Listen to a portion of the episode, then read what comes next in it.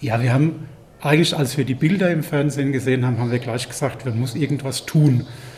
Und uns war nur Geld zu spenden zu wenig und es war aber von Anfang an in der Presse immer gesagt worden, man soll nicht einfach so hinfahren, weil man sich nur im Weg steht. Siegbert Hartlaub erzählt, wie das im Juli 2021 war, als er und seine Frau die Bilder des überfluteten Ahrtals sahen. Die beiden sind in Niedernberg am Main schon seit rund 20 Jahren zusammen ehrenamtlich als Leiter der katholischen öffentlichen Bücherei tätig. Der Wunsch, den Menschen in der Katastrophe zu helfen, war groß und dann kam in der Pfarrei der Aufruf, Geld zu spenden. Und da haben wir uns gedacht, es muss doch auch Büchereien geben, die betroffen sind. Und wir haben uns vorgestellt, wie es wäre, wenn unsere Bücherei betroffen ist und wir da äh, blank stehen und haben Kontakt gesucht, haben festgestellt, die Bücherei Ahrweiler ist tatsächlich äh, stark betroffen, ähm, haben dann den Kontakt hergestellt, ob denn überhaupt der Wunsch besteht, die, die Motivation da ist, das nochmal wieder aufbauen zu können. Denn die Leute sind ja auch alle persönlich betroffen gewesen, die die Bücherei mitarbeiten. Und da kam das Signal, ja, wir wollen. Und dann haben wir gesagt, gut, dann helfen wir. Aber wie? Die Hartlaubs und das Büchereiteam starteten einen Aufruf mit der Bitte um Unterstützung des Projektes an die Büchereien aus den Landkreisen Aschaffenburg und Miltenberg. 25 Einrichtungen meldeten sich.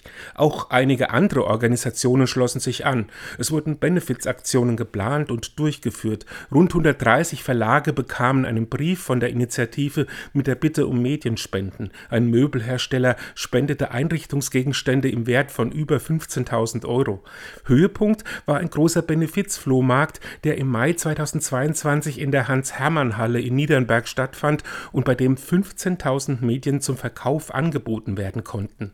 Also das lief alles super gut, genial und also der Erlös war gigantisch. Also insgesamt hatten wir ähm, mit allem zusammen deutlich über 20.000 Euro äh, zusammengekriegt an Geld. Davon waren allein über 9.000 Euro an diesem Flohmarkt, den wir da äh, als äh, Benefizflohmarkt über zwei Tage im Mai letzten Jahres gemacht hatten. Parallel sind die Clubs auch immer wieder nach Ahrweiler gefahren, haben Medien angeliefert und, wo es geht, mit angepackt.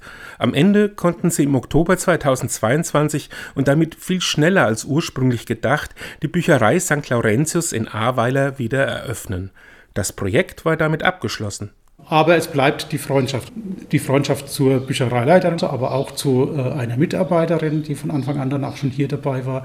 Es ist ein sehr enger Kontakt entstanden zu einer Mitstreiterin auch, die von Anfang an dort unterstützt hat. Also wir sind im regen Austausch und äh, besuchen uns auch regelmäßig. Diese Freundschaften und die Erfahrung der Zusammenarbeit mit den anderen Einrichtungen waren für Hartlaub schon der Beweis, dass Helfen nicht nur Sinn macht, sondern einem auch selber etwas bringt.